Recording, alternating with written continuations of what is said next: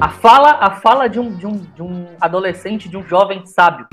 Acabei de aprender, acabei de ouvir falar, não sei, não tenho posição, preciso estudar. Não, é, isso aí. isso é a fala do Oscar, não tenho como opinar. Não tenho como opinar. e, e, inclusive, é assim, quando eu não tinha Jesus, eu era arminiano, né? Aí quando eu aceitei a Cristo, eu virei calvinista mesmo, só que eu, não, eu não acredito na graça irresistível e numa vez salvo, sempre salvo. Só isso. O resto tudo eu acredito do Calvin. Ah, tá. Caramba. Eu, eu, acredito, eu, acredito na, eu acredito na Bíblia, mas eu tiro dois terços dela. Eu não gosto. eu acredito no calvinismo, só que eu, eu não concordo com os três pontos de cinco, assim. Só. Tirando tá esses certo. detalhes aí. Tá atacado hoje, tá atacado hoje. Tirando essas bobagens, aí a gente vai a gente vai, né? Vamos, vamos em frente. Não, então bora, bora, bora começar que vocês estão com a vida feita. Cara, eu tô ainda aqui curtindo o Milionários do Reino, mano. sério, sério. Cara, eu vou copiar esse link aqui. Né? Vou, não, não vou. Não vou eu tô, vou estar tá fazendo marketing pra essa mulher. Mas para você que tá ouvindo a gente aí, existe marketing espiritual para milionários. Tá? Então a gente vai falar sobre isso, fica tranquilo. Mas bora, bora, bora, bora pro episódio aí, seus mequetrefes. Podemos? Vamos. Qual, qual é o capítulo hoje? O da Bíblia. essa, essa resposta. Ô, respostazinha idiota. Nossa, mas muito, muito resposta de, de criança da quinta série, né, mano? Nossa, é, mãe. Eu não sei por que, tu tem um microfone profissional se tu não usa a merda do microfone profissional, velho. Não consigo não é isso, Bagulho, o, cara tem, o cara tem um microfone de estúdio e não usa vale a merda milhões, do microfone. Vale milhões de dólares e usa o headset. É porque esse headset também é muito bom, cara. Mas, velho, não tem, não tem metade do alcance dinâmico de áudio que o teu, teu microfone tem, velho. Tu diz? Então eu vou. Então, só não, não, não, não, não, porra não, não, agora eu vou trocar essa porcaria e tu vai esperar.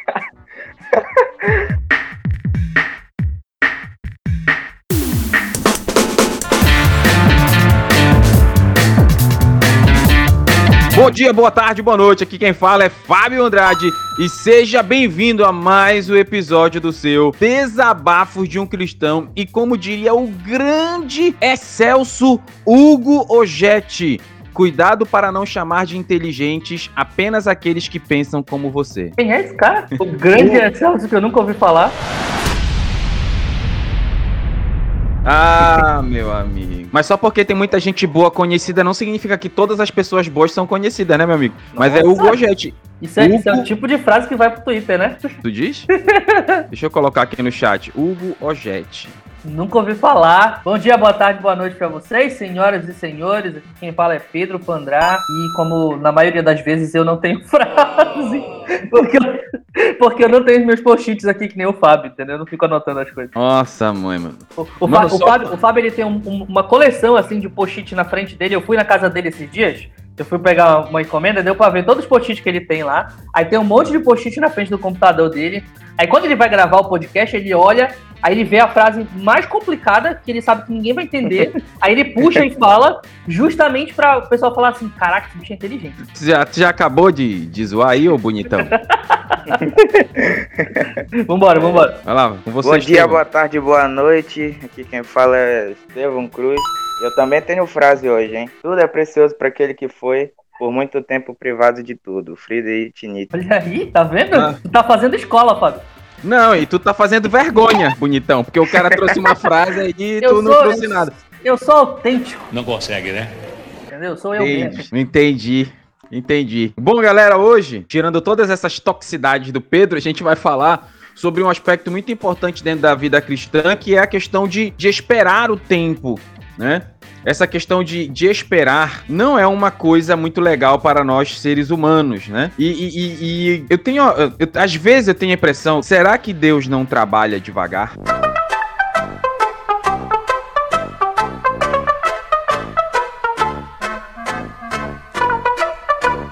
Ler aqui o capítulo 3 de Eclesiastes, seguindo aqui no nosso, na nossa série de de episódios aqui sobre o livro de Eclesiastes. Vamos nessa. Diz assim: Para tudo há uma ocasião e um tempo para cada propósito debaixo do céu. Tempo de nascer, tempo de morrer, tempo de plantar, tempo de arrancar o que se plantou. Tempo de matar e tempo de curar, tempo de derrubar e tempo de construir. Tempo de chorar e tempo de rir. Tempo de plantear, de plantear e tempo de dançar. Tempo de espalhar pedras e tempo de ajuntá-las. Tempo de abraçar e tempo de se conter. Tempo de procurar e tempo de desistir. Tempo de guardar e tempo de lançar fora. Tempo de rasgar e de costurar. Tempo de calar e tempo de falar. Tempo de amar e tempo de odiar. Tempo de lutar e tempo de viver em paz. O que ganha o trabalhador com todo o seu esforço? Eu tenho visto o fardo que Deus impôs aos homens. Ele fez tudo apropriado a seu tempo. Também pôs no coração do homem o anseio pela eternidade, mesmo assim este não consegue compreender inteiramente o que Deus fez. Descobri que não há nada melhor para o homem do que ser feliz e praticar o bem enquanto vive. Descobri também que poder comer, beber e ser recompensado pelo seu trabalho é um presente de Deus. Sei que tudo o que Deus faz permanecerá para sempre. A isso nada se pode acrescentar e disso nada se pode tirar. Deus assim faz para que os homens o temam. Aquilo que é, já foi, e o que será já foi anteriormente. Deus investigará o passado. Descobri também que debaixo do sol, no lugar da justiça, havia impiedade. No lugar da retidão, ainda mais impiedade. Pensei comigo mesmo, o justo e o ímpio, Deus julgará a ambos, pois há um tempo para todo propósito, um tempo para tudo o que acontece. Também pensei, Deus prova os homens para que vejam que são como animais. O destino do homem é o mesmo do animal. O mesmo destino os aguarda. Assim como morre um, também morre o outro. Todos têm o mesmo fôlego de vida. O homem não tem vantagem alguma sobre o animal, nada faz sentido. Todos vão para o mesmo lugar. Vieram todos do pó, e ao pó todos retornarão. Quem pode dizer se o fôlego do homem sobe às alturas e se o fôlego do animal desce para a terra? Por isso concluí que não há nada melhor para o homem do que desfrutar do seu trabalho, porque esta é a sua recompensa. Pois quem poderá fazê-lo ver o que acontecerá depois de morto. Tranquilo. Bom, galera, esse, esse capítulo, esse de Eclesiastes. Na verdade, Eclesiastes eu acho um livro muito legal. E na verdade, eu sei que talvez tenha gente que me, me chame de doido aí, mas eu gosto mais de Eclesiastes do que de Provérbios, né? É, e eu acho interessante essa pegada de, de Salomão, como diria minha avózinha. E é interessante que ele fala de um aspecto muito importante sobre tempo, sobre tudo para tudo há um tempo determinado debaixo do sol. Então é, é, é meio maluco isso, porque a gente está falando de tempo. E para nós, o tempo é tão diferente, por exemplo, Moisés, é, Pedro fala isso nas suas epístolas, mas quem falou isso foi Moisés. Abra lá sua Bíblia em Salmo 90, só para puxar aqui no, no Velho Testamento. Salmo 90. Vamos ler o Salmo 90, verso 2. Vamos, vamos ler o Salmo 90 do verso 1 a 4, que diz assim: Senhor, tu tens sido nosso refúgio de geração em geração. Isso é salmo, isso foi um salmo de Moisés, tá? Antes que os montes nascessem ou que tu formasses a terra e o mundo, sim, de eternidade em eternidade, tu és Deus. Tu reduzes o homem a destruição e dizes: Volvei, filho dos homens, porque mil anos são os teus olhos, como o dia que passou, como a vigília da noite. Ou seja, é Moisés que diz que mil anos é como um dia e um dia como mil anos. Pedro só repete isso lá nas suas uhum. epístolas. Né? Então, é, quando a gente fala de tempo, a gente está falando de aspectos bem diferentes, porque Deus ele vê o tempo de uma forma completamente diferente da nossa. É completamente diferente. É por isso que eu falei, é por isso que eu fiz aquela pergunta, né, do nosso, do nosso da nossa dissertação aqui. Deus ele age devagar, humanamente falando, e aí eu vou dar a minha, desde já o meu pensamento como ser humano e depois a gente vai discorrendo. Na ótica humana, Deus ele demora, Deus ele age devagar, porque quantas vezes você não queria uma coisa, só que ela aconteceu muito e muito e muito e muito tempo depois, né? É, por que será que as coisas demoram tanto para acontecer? Existe um tempo é, determinado para tudo debaixo do sol, mas por que o tempo não é diferente? Por que o tempo não é mais ligeiro? É você vê que o povo de Israel ficou ali é, 40 anos no deserto, né, esperando o cumprimento de uma promessa. Mas é claro que quando a gente pega o povo de Israel, a gente sabe que eles era que eles ficaram todo este tempo por desobediência e por murmuração da parte deles. Isso vale ressaltar. Tem estudiosos que falam que levaria 40 dias para chegar na Terra Prometida. Tem outros já vi estudiosos falando que levava dois meses para chegar na Terra Prometida. Mas seja como for, vamos imaginar que levasse três meses, tá? Nenhum, nenhum estudioso que diz 40, nenhum que diz dois. Vamos colocar que do Egito à Terra Prometida seriam três meses, no máximo. Olha quanto tempo o povo ficou por causa de sua desobediência por causa de sua murmuração. Aí a gente começa com a primeira pergunta de agora. Será que as coisas estão demorando na nossa vida a acontecer porque nós estamos murmurando, estamos agindo de forma errada, que pode ser que o problema seja nos oradores, né? E aí, Pedro? Cara, re repete a pergunta, deixa eu pensar direito aqui que a cabeça deu uma flipada. Eu fiz duas perguntas. Eu falei, eu, na verdade, eu afirmei que Deus trabalha devagar, humanamente uhum. falando, Deus é lento. E depois eu disse que será que o problema de, das coisas não acontecerem não está em nós? Aí eu citei o exemplo do povo de Israel que ficou 40 anos em vez de três meses, dois a três meses, por causa de suas repentinas revoluções. Tá, sobre, vamos lá, sobre Deus trabalhar devagar. Assim, obviamente, se a gente utiliza a nossa ótica humana, obviamente a resposta vai ser essa, né?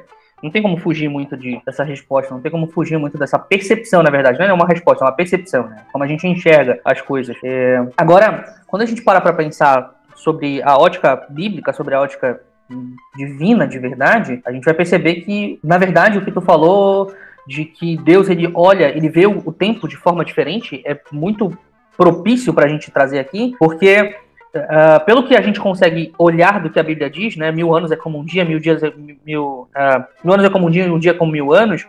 A, impressão que dá é que o tempo não faz diferença para Deus. Né? É como se o tempo fosse só mais uma coisa. Como se a gente. É, é, meio difícil de, trazer isso para concretu, concretude, né, pra gente, porque a gente consegue. A gente enxerga o tempo como uma linha, né? Uma, uma linearidade, como algo que tem um, um, começo aqui atrás, e aí ele segue e, e, e, prossegue. A gente tem uma, um desenvolvimento disso, né? Um passo a passo aqui, e tem alguma coisa que está lá na frente que a gente não tem acesso ainda, né? Então a gente tem coisas que a gente já acessou e que a gente não consegue ter acesso mais, mas a gente já passou por lá. A gente tem coisas do agora, que é o que está acontecendo é, exatamente nesse momento, e a gente tem coisas que a gente ainda não tem acesso e nem sabe o que vai acontecer. Então, existem três é, é essas três perspectivas sobre o tempo que a gente não tem, mas é, é, é ele é muito evidente para nós que isso é uma linha. Quando a gente pensa sobre Deus, a gente pensa, é, é pelo que a Bíblia pode dizer para a gente, que a gente nunca vai ter a perspectiva de Deus, mas pelo que a Bíblia diz, nessa comparação de mil dias e mil anos e um dia, a, a, sensação que dá é que o tempo ele é só mais um objeto, é só mais uma coisa, dentre todas as outras coisas que Deus criou,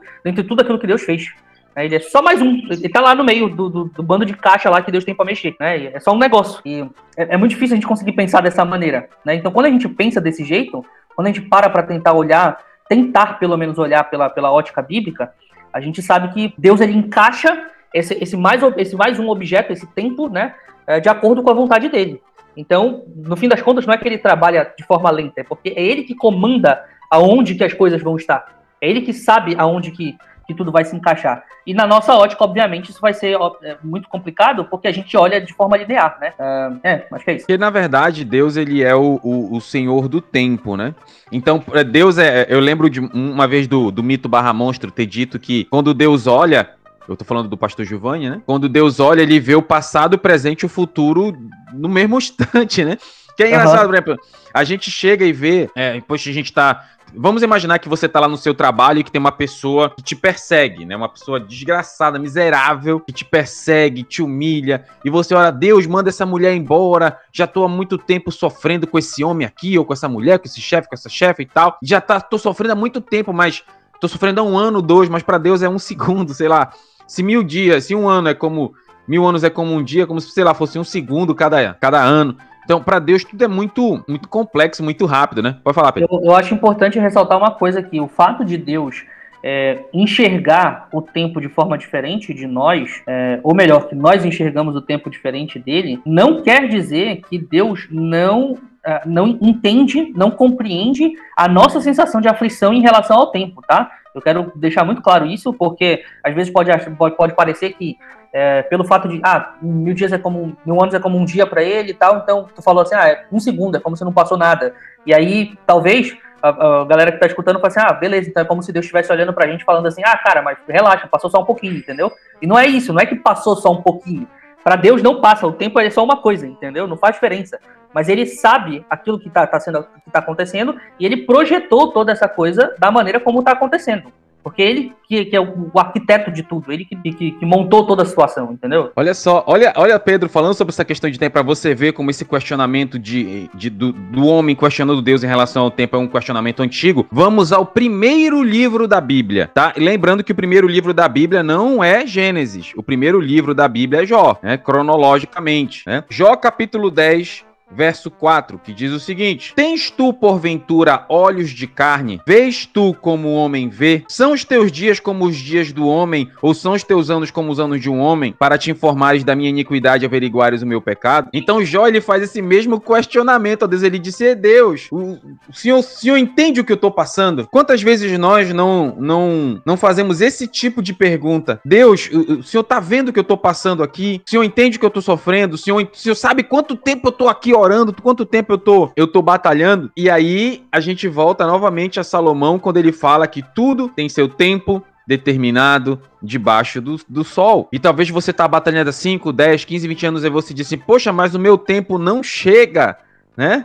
tá demorando, né? Tá demorando. É que nem a, a, a, a vinda de Cristo, né? Muita gente, é, eu não gosto muito do, eu não gosto do termo de Jesus está voltando. Eu particularmente não gosto, porque dá a impressão como se Jesus desse um passo hoje, desse um passo amanhã, desse outro passo semana que vem, ou seja, quando, como se ele viesse paulatinamente, né? Eu gosto mais da expressão Deus vai voltar. Apesar de que aqui no norte a gente usa essa expressão estou voltando, né? É, você vai dizer assim, ah, eu vou chegar amanhã. Mas a pessoa diz, ó, oh, tô voltando, amanhã tô aí.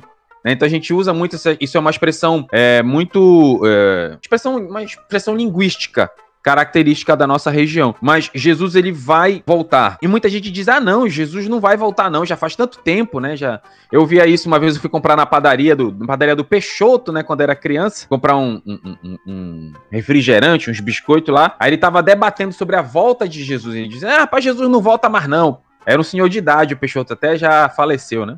Muitos anos. Ele, rapaz, eu ouço que Jesus ia voltar desde quando era criança. Eu já sou velho, rapaz. Jesus não voltou ainda, né? É, parece. Tem aquela, aquela coisa que Elias disse para os profetas de Baal: Ei, rapaz, fala mais alto, talvez Baal esteja dormindo, foi viajar, né? Uhum. Essa mesma fala, muitos dizem para Deus hoje: rapaz, Jesus, Deus não vem, tá, foi viajar, né? Que é até uma teoria anticristã que Deus criou o mundo e abandonou o mundo e foi embora e não tá nem aí, né? Mas esse pensamento de que você, de que tá demorando muito, Será que você também não tem, não está passando por ele? Será que você tem muitas pessoas, Pedro e, e, e Estevão, existem ateus que ouvem o nosso podcast. É engraçado, né? A gente tem tem, tem ateus que, que, que ouvem o podcast e mandam um comentário para nós. Você diz assim: uma pessoa que tem a fé em Jesus Cristo de, pode dizer assim: ah, não, eu, eu vou. Tem, a Bíblia diz que tem que esperar. Mas, por exemplo, alguém que não crê em Cristo vai dizer, rapaz, Deus demora muito, Deus abandonou. Então, muitas vezes é um sentimento que que quem não tem, quem não tem Jesus como seu Senhor e Salvador tem, ou até muitas vezes os cristãos têm essa impressão, poxa, eu tô, tô aqui lutando, batalhando e nada, e nada, e nada, e nada e nada. Existe um tempo determinado para tudo. E cara, eu quero compartilhar até com o Pedro, o Estevão e colegas da bancada o que Deus tem falado comigo, cara. Deus tem falado uma coisa muito forte comigo. Abra sua Bíblia lá em, em Gênesis capítulo 20? 22, na verdade, né? Gênesis 22. Observação enquanto aqui a gente está abrindo, para quem tá. Os ateus que nos escutam e para todo mundo que quiser comentar também, que na, na, maioria das vezes a galera que manda comentário pra gente não são os cristãos, né? Já percebeu isso? É, são, é verdade. É, são os ateus. Ateus ou pessoas que abandonaram a fé, né? É, na maioria das vezes sim. Então, quem quiser comentar este podcast é, e mandar, inclusive agora que a gente tá no Anchor, tu pode mandar um áudio pra gente, a gente pode colocar aqui no podcast, tá? Nos próximos podcasts, quando a gente for gravar os próximos, beleza? Então, quem quiser é anchor.fm, a gente vai botar o link aqui na, na descrição, tá bom? O Fábio coloca aí, é, mas é Anchor de âncora em inglês, tá? .fm barra DDUC. Aí tu vai para a página do, do, do Anchor lá que a gente tem, seleciona o episódio que tu quer comentar e manda um áudio pra gente aqui. Beleza? E aí a gente vai ter o maior prazer de colocar aqui no próximo episódio. É isso aí, manda. E, e, e é engraçado que toda vez chegam comentários novos, né? Daquele post que eu fiz é, do Deus Eu Te Odeio, aquele post antigo, né? Tem até que uhum. colocar esse post lá no Instagram aí pra, pra galera também ter oportunidade de, de, de dar seu comentário, de de falar mal de Deus se quiser, né? Fica à vontade. fazer uma parte 2, tem que fazer uma parte 2 daquele episódio. É, tem que fazer uma parte 2. Mas, ó, vamos, é, Gênesis 22, olha o que Deus tem falado comigo aqui nesses dias. Gênesis 22 começa com Deus mandando Abraão sacrificar Isaac, né? Você diz, mas Deus manda fazer um sacrifício humano, né? Essa, essa ideia de sacrifício humano era feita pelos, pelos pagãos, pelos cananeus, era o deus Moloque, né? O deus Moloque tinha o sacrifício das crianças e tal.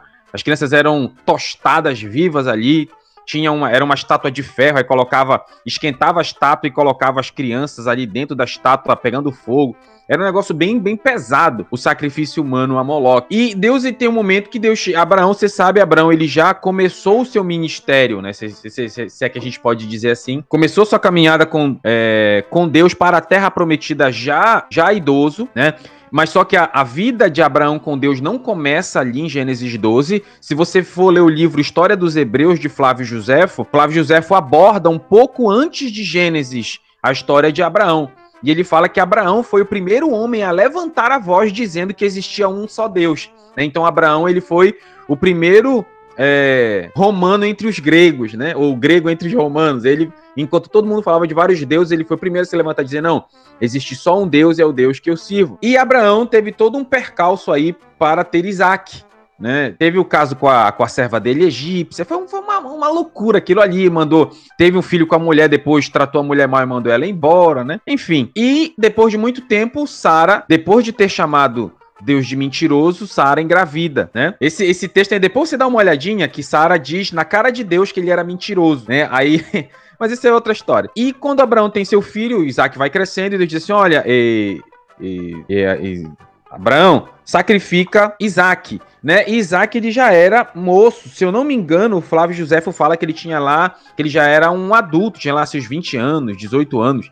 Ele já era dessa nesse, nessa história aqui, Isaac já não era mais criança, viu? Se você for pegar aqueles desenhos cristãos da Boas Novas, né? Que tem Isaac bebezinho, pequenininho, levando a, a lenhazinha. Não, Isaac já era um adulto aqui, né? E tinha mais ou menos entre 18 e 25 anos. Era por aí a, a, a idade dele. Uhum. E Deus manda sacrificar. E Abraão vai três dias caminhando para o monte, né, para sacrificar Isaac. E é interessante que Abraão ele não fala. Vamos, vamos ler o texto aqui. Gênesis 22 diz assim: Aconteceu depois destas coisas que tentou Deus a Abraão. Eu não gosto dessa tradução tentou Deus, mas eu vou evitar tocar nesse negócio de tradução, que eu acho que às vezes eu sou até chato com isso. E Abraão disse: Eis-me aqui, disse ele: Toma teu filho, teu único filho, Isaac a quem amas, e vai à terra de Moriá e oferece ali em sacrifício uma das montanhas que eu te direi. Então levantou-se Abraão pela manhã de madrugada.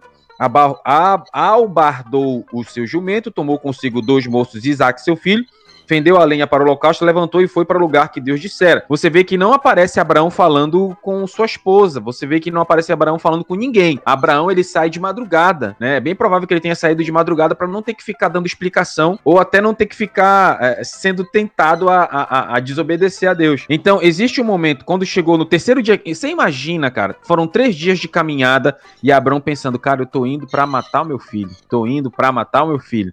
Né? Você imagina essa, essa, toda essa reviravolta na cabeça de Abraão, né? Quem é pai sabe se Deus pede um troço desse para você, como é que seria, né? Dizer, e Pedro, mata o leão lá, vai lá no cume do monte é, lá em Oteiro e corta a goela, corta a garganta lá do, do teu filho e queima ele lá em cima de uma fogueira, né? Imagina, imagina esse negócio, né? É, Deus ele Deus ele faz uns pedidos meio maluco, mas se você for ler os profetas, você vai dizer assim, hum, Deus mandou Isaías andar nu e tal. Já pensou se um pastor anda nu hoje em dia por três anos, igual Isaías? Vai dizer assim, ei rapaz, por que você tá andando nu? Não, foi Deus que mandou. Iam chamar o cara de doido, né? Enfim, Deus ele tem umas coisas bem malucas mesmo no Antigo Testamento. Mas aí Abraão deixa os seus servos, vai com Isaac, vai subindo.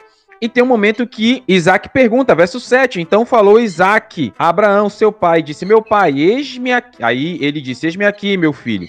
Ele disse: Eis o fogo e a lenha, mas onde está o cordeiro para o holocausto? E Abraão disse: Deus proverá para si o cordeiro para o holocausto, meu filho. Assim caminharam ambos juntos. Tanto que este, este, este momento, lá em Hebreus capítulo 11, verso 18, que a Bíblia não, não, não se tem certeza se foi Paulo, Apolo ou Barnabé que escreveu o livro de Hebreus, né? Os pais da igreja, Atanásio, Lutero, enfim, entre outros, discordam entre si, né? Mas enfim, é, Abraão disse: Deus proverá para si o cordeiro. E é interessante quando Abraão ele vai subindo, quando Abraão prepara Isaac, quando Abraão vai matar Isaac, Deus diz assim: Abraão, não faz isso, não faz isso, né? Lá no, no, no verso 12, Gênesis 22, 12, Disse Deus: Não estendas a mão sobre o moço, nem lhe faças nada, porquanto agora sei que temes a Deus e não me negar teu filho, teu único filho. Você vê que Abraão, Abraão ele fez, se a gente for colocar em termos é, Abraão fez um ato profético aí da morte de Jesus, né? se for olhar dessa forma aí, né? Então, é, é interessante que quando Abraão vai matar, Deus diz: não mata, e diz assim: olha, tá, tem um cordeiro bem ali, Abraão. Tem um cordeiro bem ali. Bem ali lá, bem ali no meio tem um cordeiro. E, e é, o que Deus tem falado no meu coração? Que a medida que Abraão ia subindo com Isaac de um lado do monte, o cordeiro, a solução, a resposta de Deus vinha subindo do outro lado do monte. Abraão não estava vendo o cordeiro subir. Abraão não estava vendo a resposta vir, mas Abraão tinha que continuar acreditando em Deus. Então, muitas das vezes, talvez você esteja na mesma situação. Você esteja passando por momentos difíceis, passando por sofrimento, aflições. Eu, eu eu passo, você passa, todos nós talvez estejamos passando por um momento complicado agora, seja financeiro, seja espiritual, seja na, na sua família seja questão de doença, de saúde, mas Deus te mandou subir um monte. Então, se nós desistirmos da subida, nós nunca veremos o cordeiro lá no pé do monte. Nós nunca veremos a Deus, nós nunca veremos a solução de Deus na nossa vida. O que, que eu quero dizer para você? Ainda que pareça que Deus te abandonou, ainda que pareça que Deus não está nem aí para você, continue subindo o monte. Porque lá no, no alto do monte, quando você chegar lá, tendo fé, tendo paciência, você vai ver a bênção de Deus, a resposta de Deus e o sacrifício para salvar a sua vida. Pode Cara, falar. posso fazer uma, uma, jogar um balde de água fria aqui? Pode. É, a gente precisa, enquanto cristão, a gente precisa entender uma coisa. É, tu falou sobre se manter o foco, manter a fé e continuar acreditando e subindo e tudo mais, que quando a gente chegar no topo, Deus vai trazer a resposta, né? E aí eu, fiz tem... uma, eu fiz uma alusão ao texto. Sim, sim, não, claro. E aí, o, o que eu tenho para dizer aqui é o seguinte: é que às vezes pode só não ter resposta. Tá? Só... Sim. Então, é, isso, é isso é, eu vou, vou falar aqui para vocês que talvez essa, essa consciência de que talvez não tenha resposta é o que diferencia o cristão maduro do cristão novo. É o que diferencia o cristão que, tá, que, que, que sabe o Deus que serve e que, que serve Deus por quem ele é de verdade e, e o cristão que pensa no, num Deus como a solução do, dos próprios problemas, de certa maneira. Às vezes a gente tá, tá muito focado no, nessa coisa de, não, vou continuar acreditando, e essa, isso é quase uma. uma, uma é, eu, eu, não entendam mal, tá bom? Presta atenção né? nessa frase que eu vou dizer aqui. Talvez eu, eu eu sou esquisito. Talvez eu seja que nem o Fábio, não concorde 100% comigo aqui, tá? Mas, o, mas o, o, que eu quero, o que eu quero dizer é o seguinte: às vezes esse pensamento de que eu vou continuar acreditando, eu vou continuar tendo fé, é quase que um pensamento mundano, de certa maneira. Porque é da, dessa maneira que as pessoas veem a vida. Entendeu? Não, eu tenho que continuar acreditando porque uma hora as coisas vão se resolver, entendeu? Uma hora vai, vai um coelho vai aparecer da cartola aqui, ou então a minha fé vai, vai, vai, vai ter uma, um resultado. E às vezes, a resposta que Deus tem para te dar, não vou dizer que não tem uma resposta, mas às vezes a resposta não é aquela resposta que tu tá esperando. Porque, imagina o seguinte, a resposta que eu tava esperando quando meu filho tava doente é que era, é que, era que, ele, que ele fosse curado, era que eu queria. Mas a pessoa, se ele não fosse, se eu tivesse perdido meu filho, eu ia perder minha fé por causa disso, entende? Então, é, é, por isso que eu digo que o, o que faz a diferença na hora da espera, na hora da, da, da fé, é a própria fé, é a própria esperança, não o resultado dela, entende? É, é, é, o simples, é o simples crer. É o simples continuar acreditando. É o simples continuar é, é, acreditando em Deus. É o simples continuar é, focado em Deus e focado naquilo que a gente não vê. Porque, como diz lá Paulo em, em 1 Coríntios, 1 ou 2 Coríntios, capítulo 4, não lembro agora se é 1 ou 2, ele fala no, no, versículo 18 que a gente tem que manter os nossos olhos fitos naquilo que a gente não vê, porque aquilo que a gente não vê, que gente, aquilo que a gente consegue ver é transitório e passageiro, mas aquilo que a gente não vê é eterno, né? Então, é, é só colocar o outro lado da moeda aqui, porque eu acho que é, é importante né, ter essa maturidade enquanto cristão. É, é, é interessante, tem um. Eu não vou lembrar agora, teve um, um, um, escritor romano que ele me. Um, um, poeta romano que ele fala sobre Diógenes, né? Sobre o que ele chama de evidência silenciosa. Esse Diógenes, ele não acreditava em Deus, né? Aí levaram ele para uma catedral e mostraram para eles, mostraram para ele é, quadros, pinturas de pessoas que estavam naufragando pediram o socorro de Deus e foram salvas do naufrágio. Aí Diógenes disse: beleza, a, a, foto de quem foi salvo tá aí, mas cadê a pintura de quem não foi salvo? Ou seja, é o que ele, é o que ele chamou de evidência silenciosa. Então pode ser, gente, que muitas das vezes Deus não responda naquele momento. Pode ser que muitas vezes Deus responda para dizer não. É que nem Paulo. Paulo disse assim, Senhor, Paulo tinha um espinho na carne e foi pedir para Deus a solução. Deus, eu tô com esse espinho, me ajuda. E Deus disse, Paulo, a minha graça te basta. Ou seja, Deus ele falou de forma educada, não vou te ouvir, cara. Tu vai continuar com esse sofrimento aí. Tipo né? é, foi, Deus falou de uma forma educada. Então, é, Deus, ele, ele, ele, ele sabe de todas as coisas. Tu então, vê é... em Jó, por exemplo, é, só uma observação, tu vê em Jó, por exemplo, que as coisas só se resolvem no sentido de voltarem ao normal e melhor para Jó, depois que Deus vira para ele e diz assim, ei, mano, onde era que tu tava quando eu tava criando os céus e a terra? Entendeu? Tipo, ei, teu sofrimento, velho. Faz parte do, do, do, plano geral que eu tenho aqui, entendeu? Então, não vai fazer diferença para ti saber por que, que tu tá sofrendo. Esse, isso, isso aqui é um outro ponto de maturidade cristã também, que é saber por que, que a gente tá sofrendo não vai resolver o teu problema. E é interessante, entendeu? Pedro, é, pessoal, só te cortando rapidinho, é, você vê, Jó, ele questionou a Deus porque ele estava sofrendo e não sabia o porquê. Jeremias o profeta Chorão sabia por que Jerusalém tinha sido destruída. Jeremias sabia de tudo, mas reclamou do mesmo jeito. Né? Então, muitas vezes, saber o motivo não ajuda muito. Não, mas pode continuar. Não, é exatamente essa observação. Quando saber o motivo do sofrimento não ajuda.